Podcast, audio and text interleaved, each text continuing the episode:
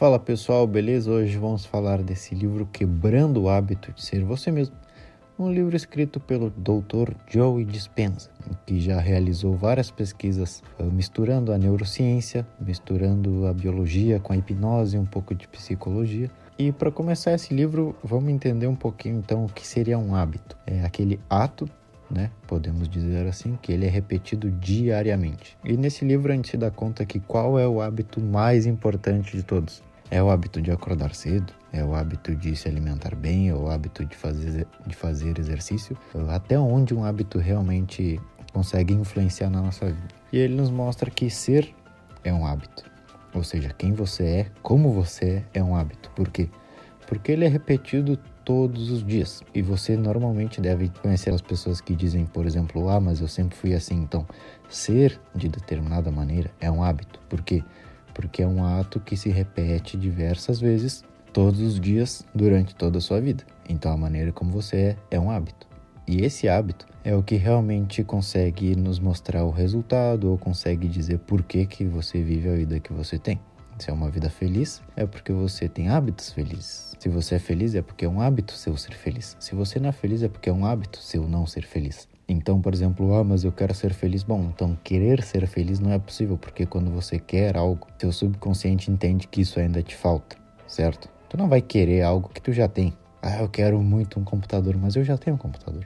Então, quando você quer algo, você mesmo entende que isso te falta. Então, qual que é a ideia aqui? Não queira as coisas, seja elas. Enquanto tu ser essas coisas diariamente, se tornando um hábito, vai se tornar quem você é.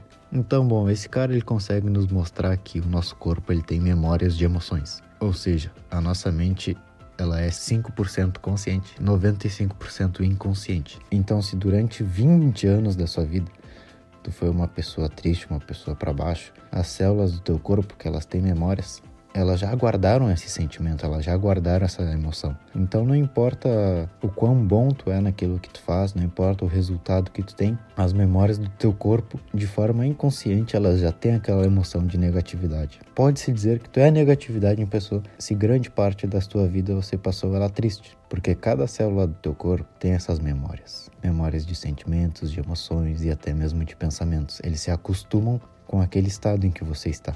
Então, mesmo que tu pense que você quer ser feliz de uma maneira consciente, não tem nem chance de ocorrer uma divergência aí, porque 95% do teu corpo que ele sente é inconsciente. Então, ele nos mostra que o, a grande sacada aqui é quebrar o hábito de ser você mesmo para que de uma forma inconsciente você seja tanto produtivo quanto feliz.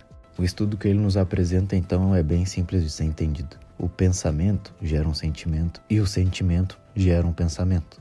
Porque assim como tu está se sentindo agora, é simplesmente o resultado de pensamentos que tu tem.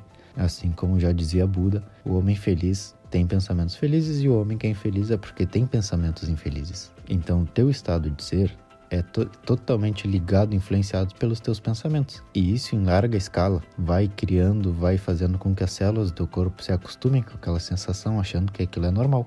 E em um momento da sua vida pode ser algo trágico, se não for quebrado agora. Então saiba que o hábito que a gente está falando aqui nesse livro não é um hábito comum, um hábito que as pessoas dizem, ah, construa novos hábitos. Não.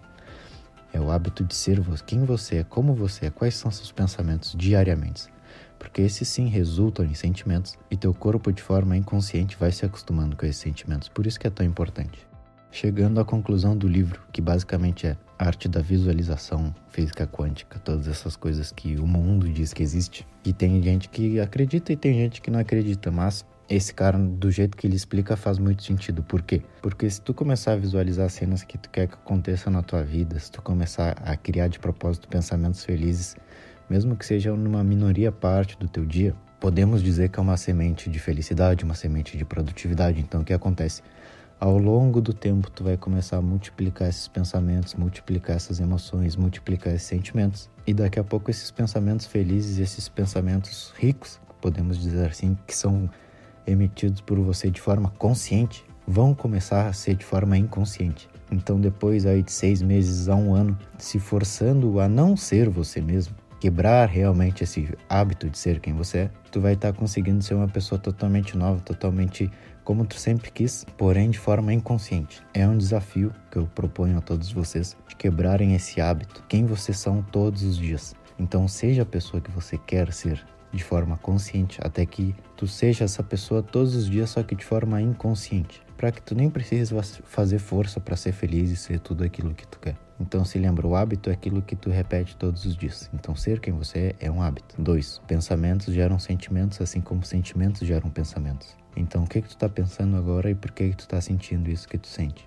E 3. Lembre-se que o consciente é a parte mais fácil e mais inútil. E pode-se dizer assim: o que realmente importa é o 95% do teu corpo que é de forma inconsciente a memória de cada célula do teu corpo. Eles estão acostumados a terem uma emoção negativa. Então, ao ao, longo dos próximos meses que tu começar a se forçar a ser feliz, as células do teu corpo vão ser outras. Consequentemente, de uma forma até inconsciente, tu já vai ser uma pessoa feliz, totalmente produtiva. Então, basicamente, sobre isso que esse livro se trata. Espero que vocês tenham entendido e tenham essa curiosidade de tentar quebrar o hábito de ser você mesmo todos os dias. E os aguardo no nosso próximo livro.